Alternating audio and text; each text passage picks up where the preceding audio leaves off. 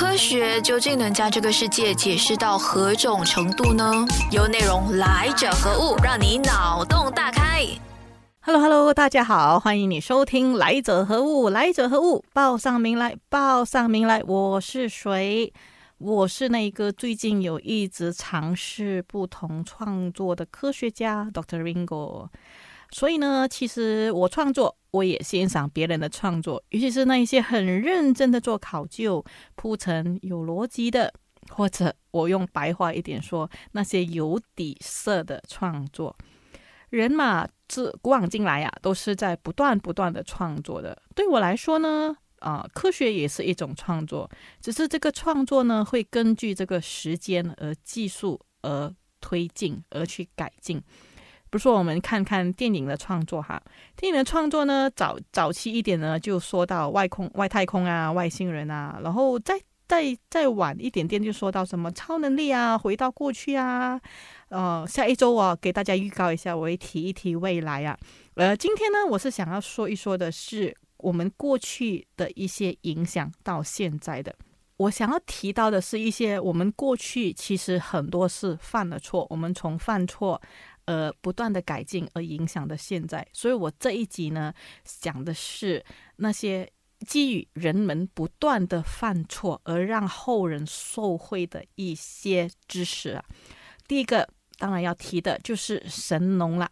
我相信世人呢，或许现在已经没有人好像神农一样用自己的身体做实验了。他可以说是一个英勇的研究员，还有科学家。他也是一个对万物充满了好奇心的人呐，呃，如果你看他就是后来的一些记载，记载他是这个人的时候呢，你就会发现说他其实是一个五感非常敏感的人。他呢，他的味觉啊，就是说他可以通过那个水的甘甜或者是一个草药的味道呢，而去断定他的，或者是他在身体里面的一些反应呢，来断定说这个草药的一些啊一些品质啊。不过很可惜的。到最后的吸引它的是一个黄黄有黄色的小花的叶子会开会合的，可是它吃了过后呢就死了。OK，这个草药的名字是断肠草，这个呢相信也是他留给世人的最后一个讯息了。不过我以上所说的呢，呃。是根据一些记载后人的记载而去做出的推断了，因为到现在为止呢，还很多人还是对神农这个人，他到底是一个虚构的人物呢，还是他是一个真实的出现的历史人物呢，还是很具有争议性的。不过后来我们都知道说，因为他对这一个他留下就是后人对他的一些啊他的。他他讲过的东西做一些记载呢，而延伸开来的后来的，比如说我们知道的李时珍的《本草纲目》，这个因为它是有有有这个记载，所以我们知道它是它是真实存在的。但是如果没有神农这样子的人，古人不断不断的推断，甚至出现了华佗，华佗还是出现了李时珍呢？我们对这个植物的认识呢，可能我们就没有办法去更加深的理解了。所以怎么说呢？神农当时候犯的那个错呢，其实是影响是非常的大的。呃，这个不是跟现在的科学也是很像吧？我们现在科学呢，很多的现在建立起来的基础呢，其实也是因为古人犯的错。所以我这一期我还是想说一说地心说，就是 geocentric model。这个第二个我想要说的就是这一个人们那时候的对于这个星象的的这个误解啊。呃，就是就是那时候人的人的误解，就是觉得说太阳是围着地球转的。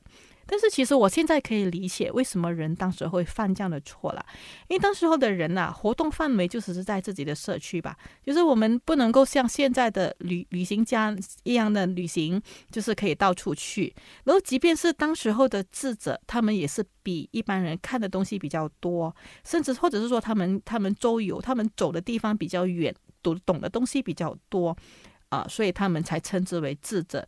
但是现在你懂得旅行也好，你也未必是智者，因为我们还是会陷入一个误区，就是我们的我执，我们的我执也是很重。所以当时候的人呢，当他看到这个太阳啊的那个移动的那个规律的时候呢，他会因为我执太重的关系，所以他真的是觉得说这个太阳是跟着自己转的。当然，我们都现在知道是是不是错的啦。但是我所以说，当时候提出这个地心说的这个人呢，他是叫做 Claudius Ptolemus 的，就是在在一百年到一百六十八年出现的这个人呐。他其实他的论述是很伟大的，除了这个地心说我们不认同以外呢，但是那时候他是结合了希腊古古天文学的成就，就比如说这个他就已经写了这个天文学大大成十三卷了，而且他是用一年，就是他那个书里面是告诉你一年的时间，呃，他编了星表，然后也编了这些旋转啊、这折射而出现的这一个。啊，这个修正呢以外呢，他还给出了日食和月食的计计算的方法，所以他除了地心说听起来是现在是谬论以外呢，但是我依然是觉得他是伟大的，至少他那时候是用还是用肉眼去看得出来这所有的变化，而这些谬论对天文学到最后有没有影响呢？当然有啊。因为我们过后的，就是因为有人不断的去考究他的这一个。呃，论他提出的论述才有推翻呐，我们所以才出现好像哥白尼、伽利略、呃，伽利略、开普勒这些人呢，他就是后来的科学家推翻了地心说。地心说，但是如果没有地心说这个论述做基础的话，我们就如同这个空中盖这个楼阁一样，你别想要盖楼了，就算你连歪楼有也提不上的。所以呢，我们我们人类啊，其实有时候那个我只是局限我们去学习的原因。比如说我刚才提一提，现在的人已经是可以到处飞了，而且我们也知道这个太阳其实是我们地球围着太阳转的。我们甚至会运用这方面的这个知识呢，给给这个整个的那一个我们的飞行，或者是给我们的种植能够带来一些更好的改变。然后我们甚至可以在争取在很短的时间里面，可以飞到去更。远的地方，但是我们飞到那么远的地方，就代表说我们就成为了智者的吗？你说不是的，因为我看到有些啊。别说别人的哈，我自己哈，有时候我们在旅行的时候呢，我们也是带着我们的我执前行的。我们还是会觉得说，嗯，这个东西，呃，我家的那个比较好吃，还是说，哎，这个这个东西这么他们的文化那么奇怪的，我们的我们家的那个才不是这样，就是种种种种这种用自己固有的观念来去。呃啊，推翻或者是来拒绝别人的东西，其实这个也是一种我值的展现。而我们真的是确定说，我们这些些固有的认知的都是正确的吗？我们难道我们，比如说我们去到了呃别人的地方，我们去到了，比如说我们去到森林，然后我们看到人家森林的人怎么样的跟大自然怎么样子的去啊去嗯。呃去合作还是去融合，然后能够生存下来，这个对我来讲也是一个很好的知识。但是如果我们就会觉得说，他们用这样的方式生活是错的吗？嗯，没有，搞不好只是我们我我们不没有那么足够的智慧，我们不能够去理解而已。所以说回呢，其实人类，我觉得人类最大的美德呢，应该就是要懂得承认自己的不足。而且我们都知道，我们人类啊，我们都是靠着这个五感，就是这个眼睛啊、耳朵啊、鼻子啊，去吸收这个知识的。但是我们都应该知道，说这个感官呢，它其实是有局限的。所以我们才会，因为我们知道我们自己感官的不足，所以我们知道我们，因为我们知道我们肉眼看不到细菌，所以我们才会有各种各样的器材的发明啦。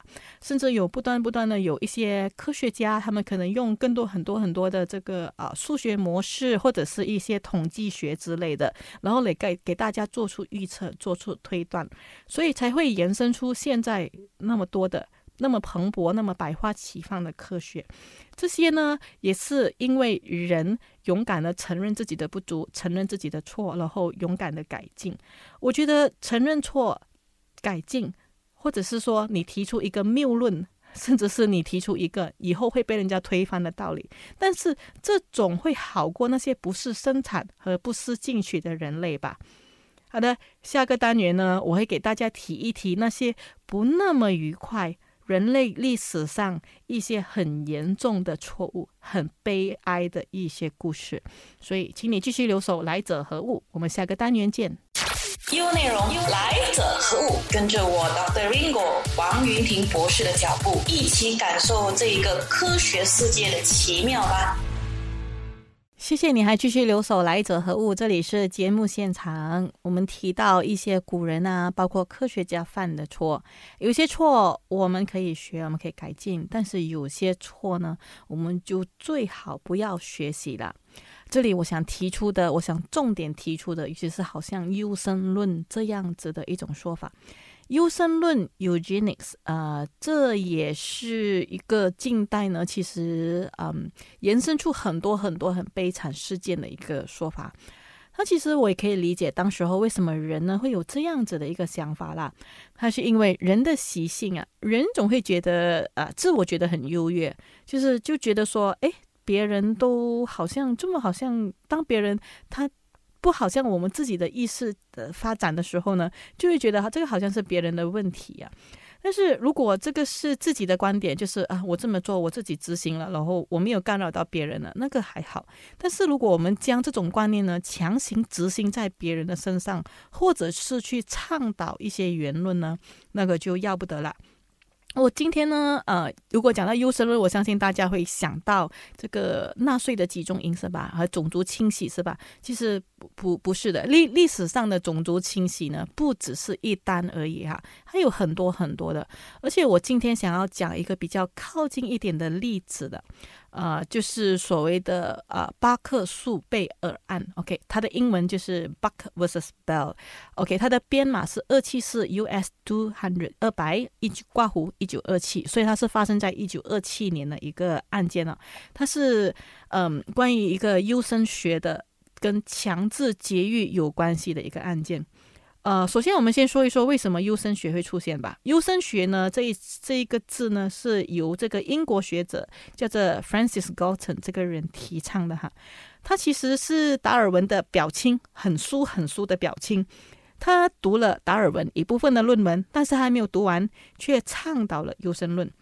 他的优生论主的指的就是说，减少不良的基因，来提升整体人类的品质。而他达尔文呢，那个时候呢，他当然大力反对了，因为他觉得他的苏表亲其实他误会了他的意思啊，他的进化论不是这样子的意思。不过很可惜的是呢，达尔文并没有办法力挽狂澜呢。而在达尔文去世过后呢，他这位表弟啊，好表弟 Francis Galton 呢，甚至把这个优生论呢是执行到底的。所以直到到二十世纪初的时候呢，就是一。啊，十十九世纪开始，就是那个一一一九零七年呢，曾经发生一过一些蛮多的惨案，就是不是惨案，就是强制节育的案件，比如说在印第安人身上发生的。而那时候的美国呢，其实是是蠢蠢欲动的，就是他们一又又想要强制做这个强制节育的这一个法案，可是同时呢，又觉得说有一点瑕疵要保留。什么是强制节育啊？就是就是让那一个人呢没有办法生育，就是强行用一些手术的方法，让那个人失去生育能力。其实这一个对我来讲是挺惨绝人寰的，因为他根本就是剥削了人基本的一个一个权利。但是为什么会有这样子的一个一个一个发生呢？而那个时候呢，啊，就其实那时候在维维吉尼亚，就是有一些州呢已经开始执行这个对于这个智障者进行强行节育的方法，呃，但是有些州呢就还没有，所以这个维吉尼亚州呢，他想要推这个法令，他但是他又想要做的话，但是还要怎么在法律上面要让他有点那个说服性跟呃有一点啊可以执行的呢？他就是。找了一些个案，他找的一些个案呢，他比如说，他就他就跟那些有收留那个精神好弱，就是弱智的那个中心哦，他就跟他们收集数据，想说，呃，如果那个数据，呃，如果你那个啊，经那个中心呢，你觉得那个医生有觉得某人呢是需要这个做这个强行节育的话呢，你可以提出这个诉讼。然后这个由那个法庭法官来决定能不能够强制绝育，所以就有就有发生了一个事情，就是他们那个时候那个中心呢收留了一位十八岁的女病患，她的名字叫啊加利巴克 （Carry Buck） 所以那个时候的中心是提出要对这个 Carry Buck 十八岁而已啊，十八岁的 Carry Buck 呢进行绝育。为什么会这样子讲呢？因为根据这个医生的表示说，这个 Carry Buck 呢，他的智商就只有九岁而已，而他的他的基因呢是对这个社会是有害的，啊，他甚至是啊。他的他收集到的证据啊，所谓证据还包括说，这个 Carrie 的妈妈呢，她当时候是已经是五十二岁，但是她的妈妈的智商呢，才只有八八岁而已，而且有卖淫的记录。她她生了三个孩子，就是 Carrie 的妈妈呢生了三个孩子，而这三个孩子的父亲是谁打谁都不知道。而因为 Carrie 本身，你看妈妈没有能力去抚养这三个孩子，所以 Carrie 呢是一开始他是由寄养家庭来抚养的。但是在寄养家庭送他去学校读了书五年的书以后呢，然后那个寄养家庭觉得说，哎，这个孩子有问题啊，他的智能有障碍，所以我我就没有办法呃照顾他了，所以就把他。推到这个这个收留所，但是因为其实那时候那时候其实佳丽已经怀孕，然后甚至生了一个孩子。后来后来后来我们才知道，其实佳丽呢，Carrie 是在她的寄养家庭呢是被亲戚性侵犯的，所以她是在。在啊被性侵犯的情况底下怀了这个孩子，而生下这个孩子，我这样子听我都觉得是这个孩这个 Carrie 其实是受害者，但是那时候的社会呢，却因为这个理由，觉得这个 Carrie 她如果继续的怀孕生子的话呢，她将会对社会带来影响，所以呢那时候的啊他提出的诉讼是要对这个佳丽 Carrie 啊强行的啊这个执行这个强强制。解绝育，以啊以保持这个社会的这个啊这个优良性和正当性。一九二七年五月二号，所以当时候的最高法院的表决的结果是八比一，因为他们说那时候的法官呢都决定都觉得说，Carrie Buck 的母亲呢，包括还有 Carrie 本人呢，他们其实都是有智能障碍，而且生性放荡。OK，我这里只是照读而已哈，我并没有说我就认同啊，所以他们就觉得说，如果我们啊将这个 Carrie 决议，就是让他不能够生孩子呢，这个会对国家有利的一个事情。那这个当然这个表决也是有反对啊，但是还是无法力挽狂澜的，就是在一九七四年呢，他们就强行的对这个 Carrie 呢执行了决议，就是让他不能够生小孩了。我现在呃光是。读起来呢，我都已经觉得很悲哀，很想哭了。但是那个时候呢，我我当我在念出来的时候呢，我我心里面还是，嗯，还是怎么说？我我照念就好了哈。那个时候其实啊，他他们的观念是觉得说，与其这些人呐，我们等这些人犯了错、犯了罪过后才来判刑，或者是这些人因为没有办法、没有能力生活而饿死而。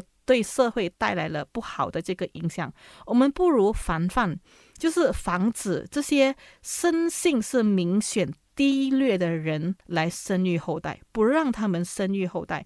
这个呢，对社会来讲是一个好事，就好像强制施打疫苗一样。其实那时候的美国人是认为说，强制的执行输卵管切除这个手术呢，就好像这个强制打疫苗那样，也是对这个社会是好的。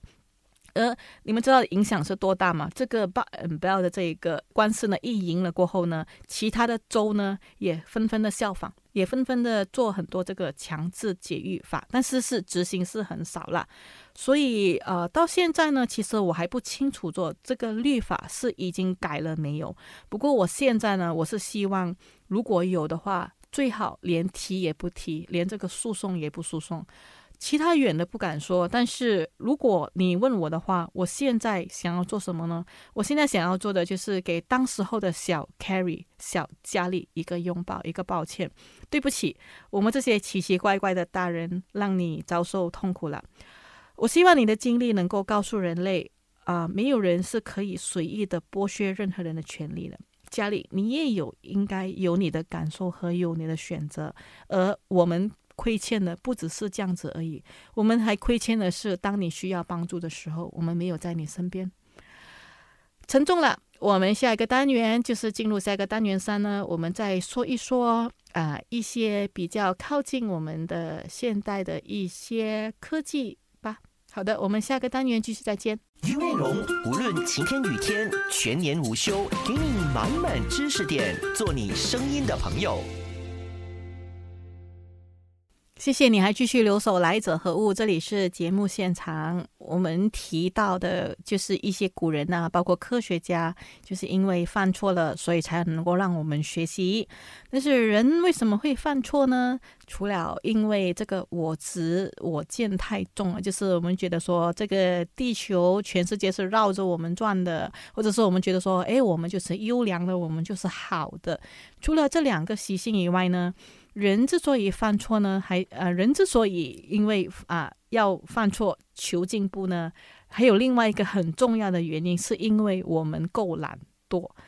用这懒惰哈，如果我 OK，我如果我用另外一个角度去诠释这个字的话，如果说懒惰的反义词是心情，心。勤就是辛苦和勤劳，所以这里的勤劳中呢是带着很多辛苦的因素的因素的，所以人就是因为这个心情啊，因为太辛苦了，太过耗力了，所以我们就会想办法让自己去过得轻松一点。就我就举一个例子吧，比如说在这个电脑的出现之前呢，它其实一开始是要帮助我们储存还有处理资料的，而到它进步到一个程度呢，你就会发现说它。已经开始在帮你越减，就是这个原本已经开始减轻的工作呢，就会越来越轻了。我我就要举一个我实际上发生在我身上的例子吧。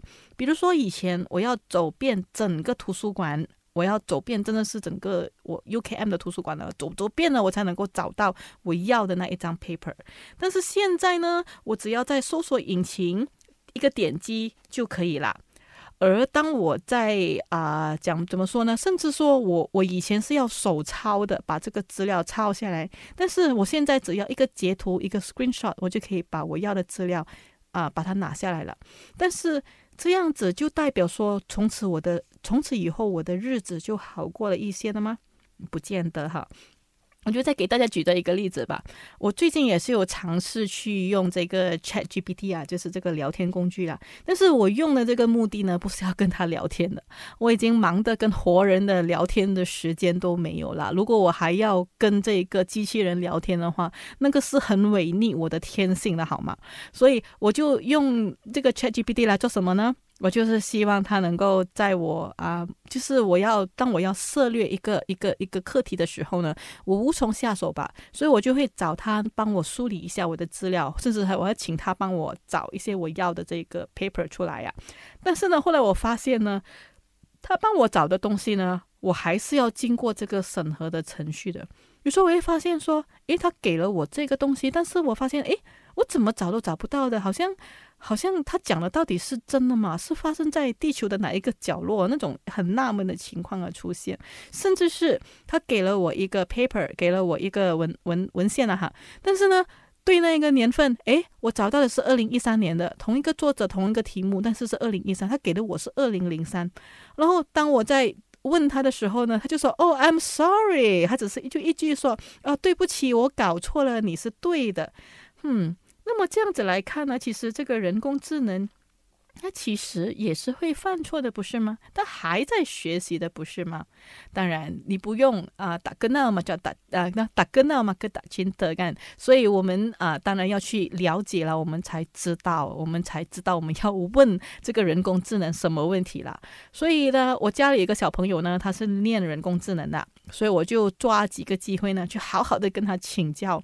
说我在了解，说他到底在学校呢？他在大学都读了什么？哈，呃，原来一开始的时候啊，他读的东西啊，他是要弄懂逻辑的，他是要读很多数学，他要弄懂很多的模式。他甚至跟我提出了一个叫做 paradox 这些悖论啊，就是比如说啊啊什么什么称之为这个 paradox 呢？他就给我举一个例子。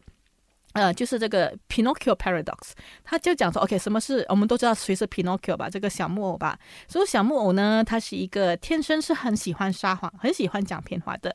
然后他讲骗话讲到仙女姐姐都已经啊被打喊了，所以仙女姐姐呢就会给他施一个魔法，然后所以让那个仙他一小木偶一说谎呢，他的鼻子就会变长。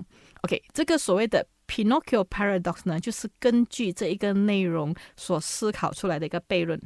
就举个例子啊，如果如果我问你说，有一天小木偶的鼻子变长了，而小木偶当他说有一天我的鼻子变长了，请问当小木偶说这句话的时候，他是说的是真实的话呢，还是谎言呢？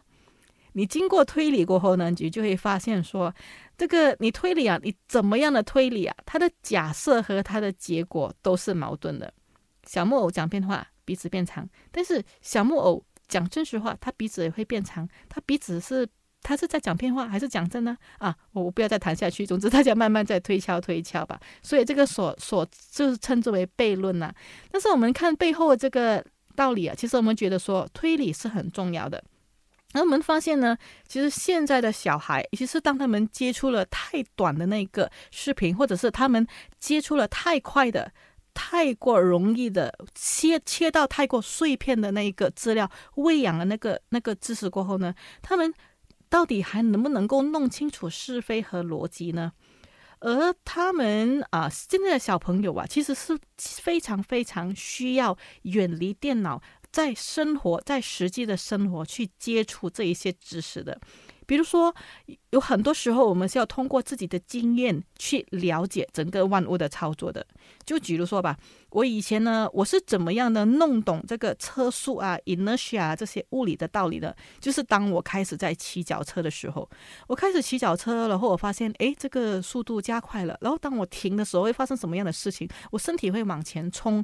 这这种种种种的经历，它让我从书本的这个知识变得活起来了。